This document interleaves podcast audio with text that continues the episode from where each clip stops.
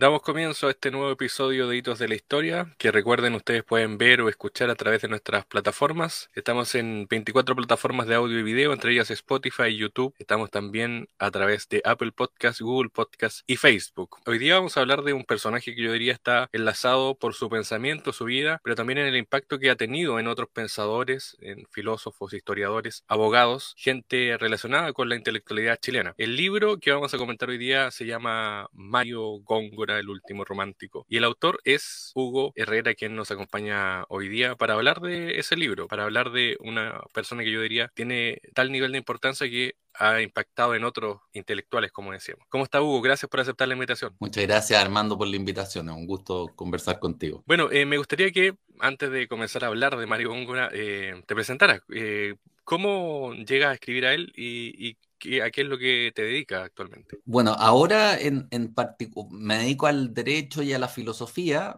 eh, a la filosofía del derecho, a la filosofía política y dentro de la parte filosófica más, más pura, a romanticismo, idealismo alemán, Kant. Esos han sido hasta ahora mis temas. Y, cómo llegué a Góngora, primero llegué leyéndolo en la universidad, pero, pero poco a poco fui ahondando en él y, con el tiempo escribí un, capítulo de un libro sobre él, eh, el año 90, perdón, el 2014, estoy mezclando ya años, el 2014. Eh, que se llamó La derecha en la crisis del Bicentenario, y un capítulo era sobre, una parte, un capítulo era sobre Góngora. Después me invitaron a escribir un, prólogo de un libro colectivo que editaron Gonzalo Geraldo y Juan Carlos Vergara, en el que escribían eh, Joaquín Fermanduá, eh, Alfredo Jocelyn Holt y Gabriel Salazar y otros más. Em, y después hizo un libro que se llamó Pensadores Peligrosos sobre Encina, Góngora y Edwards, Alberto Edwards. Y, después de todo eso dije, bueno, ¿por qué no hago un libro sobre Góngora bajo la premisa de que de, que de todos los intelectuales chilenos de la segunda mitad del siglo XX es como el más, el más completo en cierto sentido? Em, y, ahí partí, la verdad es que me, gustó haber escrito el, el, ejercicio de haber escrito el libro, me salió bastante rápido porque tenía mucho trabajo adelantado pero también pude descubrirlo, descubrir aspectos del que no, no, había visto tan, tan claramente antes. Esa es más o menos la, la historia. De... Claro, y de hecho tú lo decías, Mario Góngora ha marcado a otros intelectuales, no sé, premios nacionales, historiadores. Eh, ¿Te marcó a ti también cuando estudiaste o cuando lo conociste más a profundidad o, viste su pensamiento? ¿Y si te marcó en, qué sentido o en qué ámbito de, de la intelectualidad?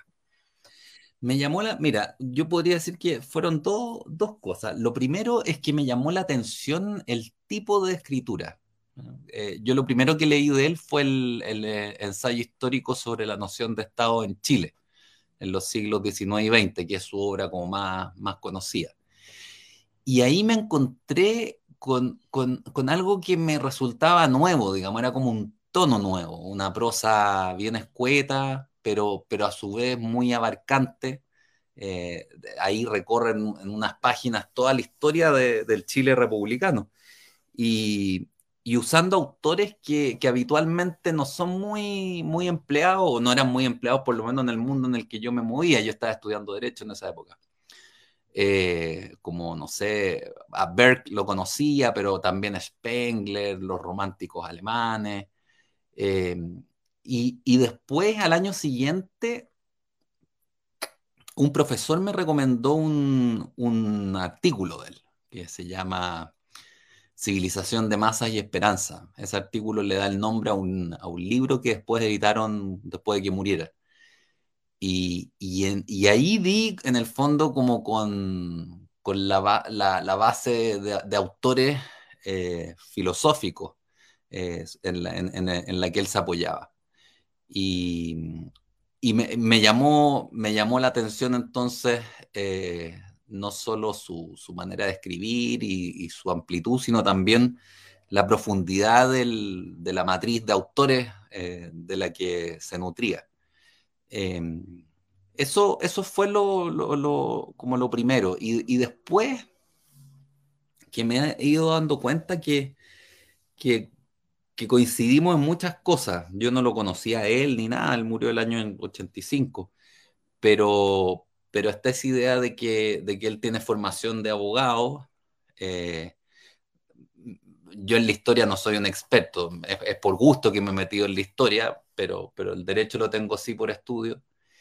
Y, y la filosofía, porque es de, los historiadores que yo diría el, que más sabe de filosofía, y eso es algo que ha marcado a sus discípulos también. O sea, si uno piensa en, en Fermandois, en Jocelyn Holt y en Salazar, los nombro juntos porque son como de tres vertientes bien distintas los tres tienen un gusto fuerte por la, por la teoría, por la filosofía, y, eso a mí me llamó la atención en, Góngora. Era un autor que en el fondo, eh, con el apoyo de, literatura de, primer nivel, eh, era capaz de elucidar el aquí y el ahora de Chile. O sea, como mi, mi época, mi tiempo y, tú dabas con eso.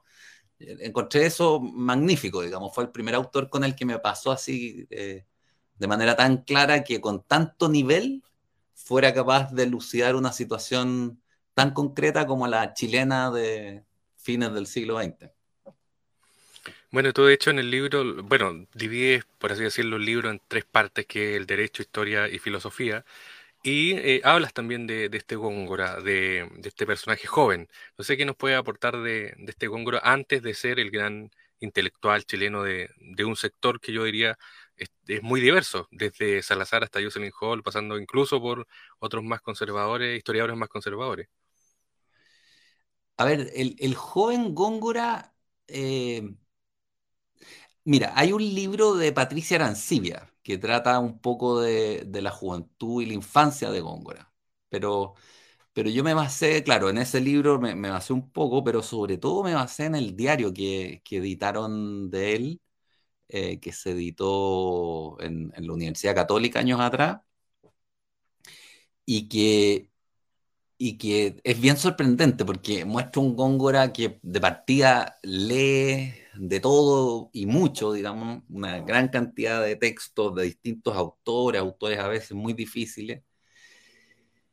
Es un personaje que, que, que, vive en tensión, vive en, bueno, hay, tensiones que son quizás propias de la edad, qué sé yo, los enamoramientos de, su época, era muy tímido, entonces esa, esa relación con las mujeres le costaba, eh, pero además vive en tensión, podría uno decir, entre cierta mm, contemplación, tendencia hacia la contemplación de, la naturaleza, cierta contemplación del paisaje, estética, que, linda eh, lo religioso, una, religión de tinte, uno podría decir algo heterodoxo, eh, media panteísta incluso, eh, eso va por un lado y por el otro eh, momentos de profunda depresión, de, de, sinsentido. Eh, él se cuestiona, por ejemplo, participa, participa dentro del grupo de jóvenes social cristianos de su época, de la Asociación Nacional de Estudiantes Católicos, de la cual después sale la Falange y la, democracia cristiana. Él pertenece a ese mundo. Pero en algún momento se cuestiona la participación, después vuelve a entusiasmarse, el, diario termina con, una crisis existencial que lo lleva a irse del país, a viajar a Europa y, a, fichar en el Partido Comunista, del cual sale recién, esto es del 37, 38, sale en los años 40, leyendo, a partir, dice, de su lectura de, Nietzsche. Eso lo habría, lo habría separado del comunismo. Pero, pero rescataría eso, es una persona que con muchas inquietudes intelectuales, mucha profundidad, ya se nota en esa época, eh, y marcada por una, por una atención vital intensa que en cierto modo lo, lo mueve, digamos, lo, lo conmueve y, hace que su vida, claro, en lo exterior quizás no sea de grandes acontecimientos, pero, pero en el interior sea profundamente activa. Bueno, y de hecho eh, tú le dedicas un espacio ahí a la vocación política de Góngora. Eh, que tú lo dices va mutando, hay un cambio, hay un avance también con el avance de los tiempos. El siglo XX fue muy cambiante. Pero ¿cuál era como la base ideológica de Góngora y en qué se convirtió finalmente en los últimos días de, su vida? ¿Hubo ahí un cambio radical o fue un, proceso natural que se fue dando? Mira, en la, superficie o en, cierto nivel eh, de, profundidad, yo diría que se ven cambios que pueden ser importantes. O sea, él pasa, imagínate, de la juventud conservadora y ese círculo de jóvenes social cristianos, pasa a hacerse comunista y luego abandona el comunismo por adherir a, Nietzsche. Él estuvo, como muchos de su generación, más por el lado de las potencias del eje que eh, de los norteamericanos y los soviéticos. Em, y bueno, eso marca un, cambio importante en, la época en Chile también. Después pasa muchos años dedicado a la historia, pero a la historia en términos más bien académicos, eh, a la historia colonial, a la historia europea, a la historia de las ideas. Y, luego, bueno, su, hija María Eugenia dice que, que incluso apoyó a Allende en, en dos o tres ocasiones Allende fue candidato hartas veces, así que era fácil apoyarlo en, varias ocasiones. Y, pero después eh, se transforma en opositor a Allende, porque cree que está defendiendo la democracia en un sentido meramente táctico, pero no, no está comprometido con, con la democracia y, y, apoya el golpe de Estado.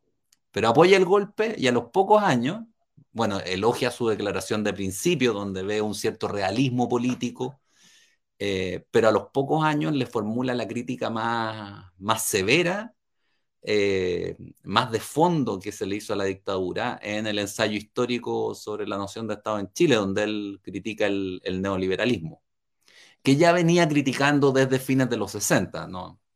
Ahora, dicho eso, o sea, que en cierto nivel de, su vida él cambia mucho, eh, la verdad, la verdad, es que tampoco cambió tanto, digamos. O sea, él, se pregunta por, por, su catolicismo en una carta de los años 80 y dice, en el fondo, yo nunca lo abandoné. Es un catolicismo heterodoxo, como, como te decía, cercano a un pensamiento muy cercano a la experiencia del romanticismo filosófico esa idea de una experiencia que, no se agota en las cosas, sino que se, abre al todo, a la totalidad. Em, ese tipo de experiencia es la experiencia místico-religiosa que él, que él mantiene a lo largo de su vida. Y, y, políticamente creo que Góngora está siempre pendiente del mismo problema, que es el problema de la relación entre, por una parte, las ideologías, las élites, los discursos, eh, incluso las construcciones institucionales, el, derecho, en la parte más abstracta, y por otra parte la realidad concreta, en el caso político la realidad concreta del pueblo o de la nación, en el caso jurídico la realidad concreta de, de, las situaciones eh, por, por ser resueltas. Eh, eso es el material de fondo de, sus grandes libros, por ejemplo, del el ensayo histórico. Una gran parte del objeto del ensayo es la tensión que se acentúa entre la situación concreta del, del pueblo, la nación chilena, y un Estado que ha asumido ideologías crecientemente abstractas y su otro libro grande sobre el Estado, que es el Estado en el Derecho Indiano o el Estado colonial, o sea, los otros siglos que, están más para, para, atrás, eh, es, sobre el problema de, de la tensión entre el ámbito de producción del derecho hispano, indiano, España, y el ámbito de aplicación de ese derecho, que a miles de kilómetros de distancia, en una época en que las comunicaciones eran muy distintas, eh, y cómo eso genera una tensión y toda una lógica y un modo de entender el derecho que, es peculiar americano. Bueno, en el libro tú también, bueno, esa es la parte, como decíamos, más, Más de su ideología. Está en eh, la mirada filosófica, de hecho se repite en el libro existencialismo, ser humano unidimensional, existencia, eh, mirada del ser humano hacia adentro y hacia afuera. Es decir, hay una, hay un, no sé cómo parte parte desde lo propio hacia afuera o esta es un, es un camino que se le fue abriendo a medida que él iba estudiando filosofía o conociendo la filosofía. ¿Cómo fue ese, ese mundo en el que se metió también eh, Mario Góngora durante su vida? Mira, yo creo que si uno pudiera así en, breves trazos eh, plantear su, trayectoria y a partir de los documentos y testimonios que hay, yo creo que fue un juego eh, permanente de, mm, de pensamientos propios y, experiencias propias, pero que él iba iluminando por literatura que él iba haciendo propia, que, él iba que él iba haciendo como carne en su vida. O sea, por ejemplo, él, lee mucho a Pascal, pero, pero, pero lee a Pascal conmovido, digamos, por los problemas de Pascal. Eh, que son también en cierto sentido los problemas de su vida. Eh, la, cuestión religiosa lo, conmueve y lee autores y se conmueve a su vez. Em, yo por ahí pongo que él, eh, uno puede hasta como imaginárselo, digamos, caminando y leyendo. ¿ah? Él caminaba leyendo. Es algo que, a mí me gusta mucho hacer también, así que me, lo puedo imaginar eh, caminando y leyendo y dice como que, en la medida en que camina y lee, eh, como que algo va quedando, eh, que tiene que ver con, cómo el paisaje se hace tuyo y, se enreda con la lectura que estás haciendo. Y yo creo que así uno se puede explicar la, la vida intelectual de Góngora, como un proceso en el cual él vive su, su, vida del día a día concreta, pero parte de esa vida concreta consiste en leer y reflexionar, pero leer y reflexionar no como un simple erudito, sino como alguien que lee para entender, para iluminar la propia vida, eh, para comprender. Eh, y por eso uno se explica también a veces la lista tan disparatada de autores que él lee. O sea, él lee, Kant, lee eh, Sor Juan Inés de la Cruz, lee lee Dostoyevsky, lee, qué sé yo, lee de todo, la verdad. Son como 300 libros los que se leyó en esos dos años que, constan en el diario, pero la verdad es que ahí no hay un sistema, digamos. El, único sistema que uno podría encontrar son las preocupaciones vitales del, joven Góngora. Eh, claro, después como académico a mí me da la impresión de que él se ordena un poco en las lecturas, eh, pero esa tensión y ese carácter, por decirlo así, de vitalidad se mantiene a lo largo de, toda su vida. Góngora, por ejemplo, no sé, tiene cosas, cosas así que se han explorado poco. Él fue muy amigo de Gofreo Yomi, de, de Alberto Cruz, de la gente de arquitectura de la Católica de Valparaíso. Y al parecer tenía una sensibilidad estética común con ellos.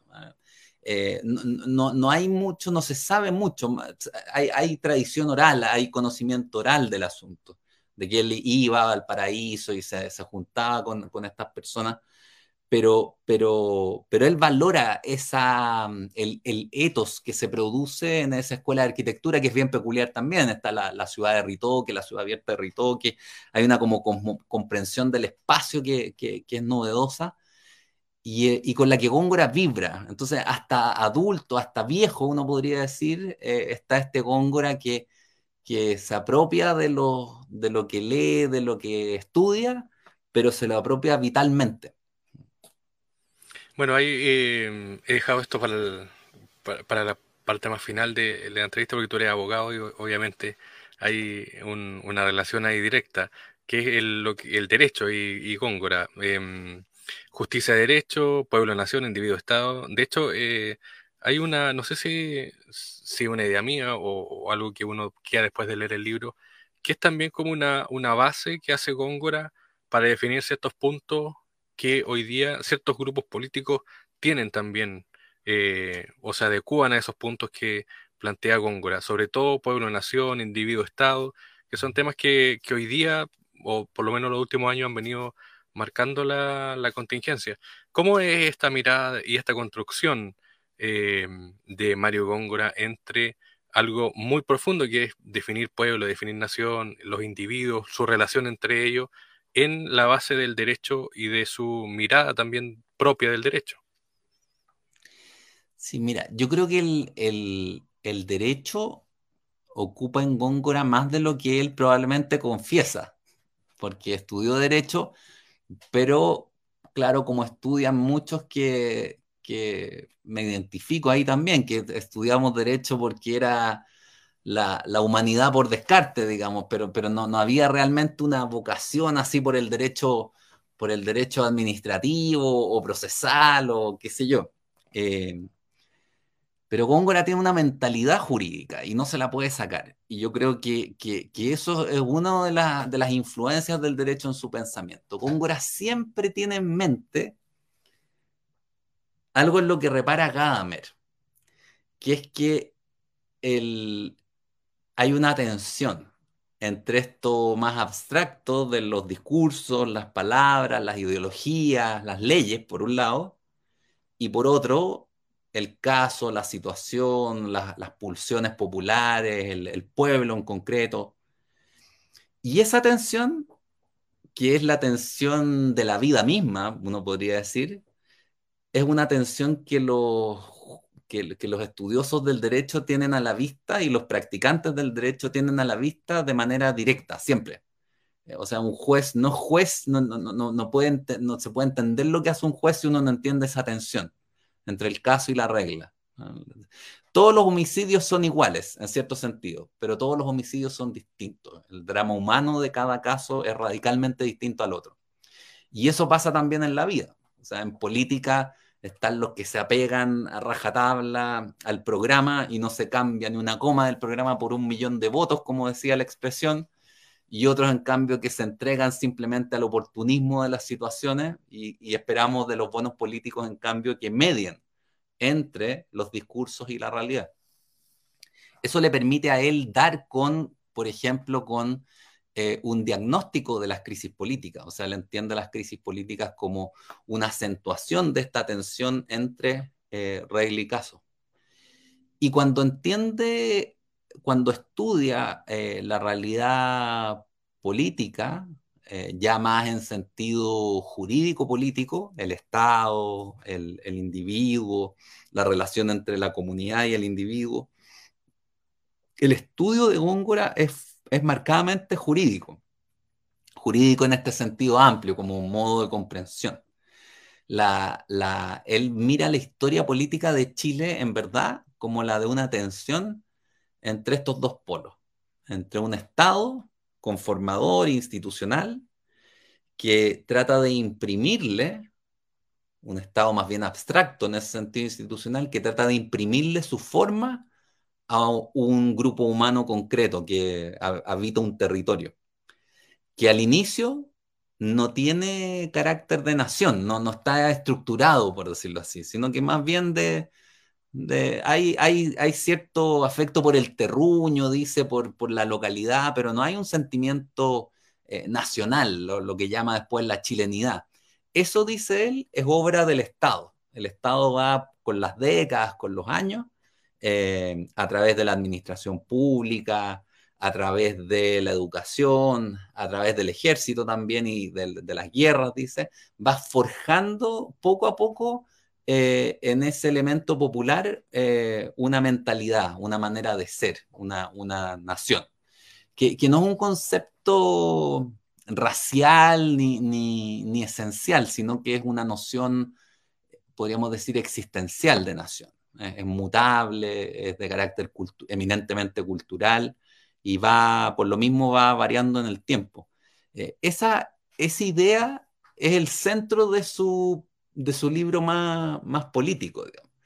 Y ahí también uno puede ver que en Góngora hay un gran diagnosticador.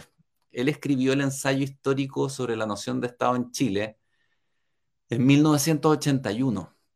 Pero ahí él ya veía que que si el Estado había forjado a la nación, el debilitamiento del Estado, el desmantelamiento del Estado, que él veía que estaba ocurriendo con el neoliberalismo de los discípulos de Friedman, como los llamaba, iba a producir graves consecuencias. Iba a deteriorar, decía, el sentimiento cívico o político del pueblo e, e iba a afectar indudablemente la legitimidad de las instituciones. Entonces uno podría decir, chuta, en Góngora el año 81 estaba diagnosticando lo que después uno pudo llamar como la crisis del bicentenario, la crisis de 2010, que, que remata en el estallido de 2019. Eh, ¿Qué hay ahí sino una pérdida de legitimidad de las instituciones tradicionales que se arrastra por, por décadas? Entonces, la manera de comprensión esta de Góngora, jurídica en un sentido amplio, creo que tiene rendimientos eh, eh, importantes para la comprensión no solo de la realidad jurídica, sino también de la vida política del país, de la historia política del, país. Bueno, y nos queda el espacio de historia, porque Góngora es historiador, formador de, historiadores. Eh, comenzamos esta entrevista hablando de Gabriel Salazar, Jocelyn Hall, incluso de, otro, el Premio Nacional Rafael Sacreo, que también lo tiene como, como uno de sus formadores, eh, también el contemporáneo que es Sergio Villalobos, es decir, hay eh, una relación directa entre los historiadores que son las, figuras más importantes de nuestro país y Mario Góngora. Em, algunos incluso, eh, Gonzalo Vial decía que a Mario Góngora lo querían tratar de conservador no siendo conservador. Em, ¿Cómo ves a este historiador que, también moldea a través de su visión jurídica, filosófica, a otros y que llegan hoy día a una nueva historia también. ¿Cómo eh, pasa Mario Góngora a ser también un referente para otros? Mira, yo creo que habría que encontrar el, la clave quizá en que Góngora combinó dos cosas que, tienen que ver con lo que hemos venido conversando. Combinó un gusto y, una búsqueda eh, del trato directo con las fuentes. Eh, es muy amigo de, la historia científica, digamos, o sea, una historia basada en documentos. Es muy cercano al documento, al testimonio. No sé, pues si uno se lee la, evolución de la propiedad rural en el Valle del Puangue, es un estudio bien árido. Eh, basado en documentación y punto, pues, poco más, más el recorrido geográfico del, río, que es un, estero a esta altura. Pero bueno, él estudia eso a lo largo de, toda de todos los siglos de, historia. Pero por otra parte, es un pensador de, eh, de visión amplia. O sea, en el fondo es capaz de eh, a partir de un estudio erudito de un valle muy pequeño y peculiar, el del río Puangui, es capaz de visualizar o de procurarnos a nosotros una visualización en la realidad, por decirlo así, eh, eh, esencial o originaria del Chile más profundo, porque ese valle tenía la peculiaridad de que quedaba cerca de Santiago, es el único río en Chile que corre de norte a sur. en vez de, la cordillera, de la cordillera al mar. Eh, eh, pero, pero queda cerca de Santiago y no tan cerca, entonces eh, es una zona bien, bien especial también. y yo creo que eso mismo es lo que hace en todas sus obras, cuando estudia a los, a los bandidos y vagabundos, qué sé yo, en la época de la colonia, eh, cuando estudia al, Estado a lo largo de todos sus siglos de, historia en Chile, eh, va, va haciendo, eh, va, va, forzando los límites de la historia. Eso es lo que diría. O sea, penetra hasta lo más hondo del documento, pero va a lo más alto y amplio de la mirada panorámica, ideológica o general. Y esa tensión que es de nuevo la tensión jurídica, uno podría decir, entre el caso y la regla, o entre la realidad concreta y la ideología, esa es la que él yo creo que le dejó como legado a todos sus discípulos. Porque en todos ellos uno ve, más allá de la posición política que tengan, tanto Gabriel Salazar como Fernando A, como, qué sé yo, todos los otros que hemos mencionado, Villalobos. Eh, esa combinación de gusto por las fuentes, de búsqueda de una historia científica, gusto por el dato, pero a la vez capacidad de interpretarlo, capacidad de ponerlos en un contexto más amplio. Eh, y por lo mismo son todos ellos eh, grandes eh, teóricos en cierto sentido, dan interpretaciones de la realidad, o sea, y cada uno en su clave, uno más conservador, otro más entonces, en ese sentido, yo te diría, claro, acierta Vial cuando dice que no es un conservador, eh, en términos de lo que clásicamente se entiende por un conservador. El, conservador es el que se queda, en términos más estrictos, pegado al pasado, a las reglas que te dieron en el pasado.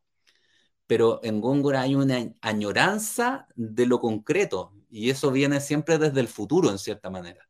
O sea, hay pasado y hay futuro en sus comprensiones eh, eh, eh, de, la, de, la, realidad política, de la realidad social, de la, de la historia. Es conservador quizás en el sentido de que él es muy renuente y muy crítico respecto de la era técnica, de la era de la, de la mediatización técnica, de, de, la, de la procedimentalización de la vida, etc. Pero aún así deja abierta eh, en su reflexión, sobre todo sobre la época técnica y, la crisis de la época técnica, deja, abierta, deja abierto el espacio para la esperanza, que es, dice con Bernanos, un pensador francés, dice, es la desesperación superada. Eh, eh, es la desesperación que bebió hasta, hasta el final, digamos, la desesperación y por lo mismo ha logrado una apertura aún más allá de la, de la situación de la época técnica. Entonces, aún así hay una apertura a un, a un futuro. ¿Y qué rol crees que juega hoy día eh, Mario Góngora en sus diversos ámbitos? Eh, hemos hablado del, del, legado histórico, hemos hablado también de, del derecho, de filosofía, pero en, en el presente, ¿cómo adecuar a esa mirada de estas diversas aristas que tiene Mario Góngora, aplicarla a la, actualidad y traerlo también, más allá de que esto sea, por ejemplo, una mirada hacia la vida de un hombre o hacia el trabajo de un hombre, sino que cómo aplicar hoy día el pensamiento de Góngora. A ver, ahí distinguiría, porque aplicaciones hay muchas en los distintos ámbitos a los que se dedicó. Yo creo que en todos ellos él, él dejó un legado pero a mí me interesaba dejar planteado en el libro, porque no lo había visto hasta ahora, eh, esta combinación de amplitud con profundidad, que es lo que lo distingue. O sea, tú puedes encontrar plumas más eh, graciosas, por decirlo así, que la de Góngora, en la gente de su generación, por ejemplo. Tú tienes grandes escritores, qué sé yo, Telier, eh, qué sé yo, eh, Anguita, Serrano, de, la generación del, 38. Tú tienes mm, eh, sacerdotes y místicos, qué sé yo, el padre Salas, que, la generación lo reconoce como una referencia. Tú tienes grandes políticos, Frei Montalva, Jorge Prat, eh, qué sé yo, Bernardo Leighton, y todos probablemente en sus áreas eran superiores a Góngora. Incluso muchos de ellos combinan eh, Armando Roa, por ejemplo, es un ensayista y es un médico. Eh, y así. Pero yo creo que ninguno eh, logra esa, esa profundidad y amplitud que tiene Góngora a la, vez.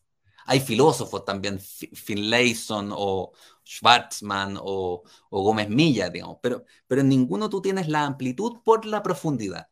Yo diría que que eso es lo que a mí más me deja como, como resultado eh, esta, esta investigación. O sea, en el siglo XX, en la segunda mitad del siglo XX, no obstante que hay una generación descollante, que es esta la del 38, que alcanza su, su madurez o plenitud en, en, la segunda mitad, tú no tienes a nadie de esas características, que combinen en el fondo derecho, política, filosofía, arte.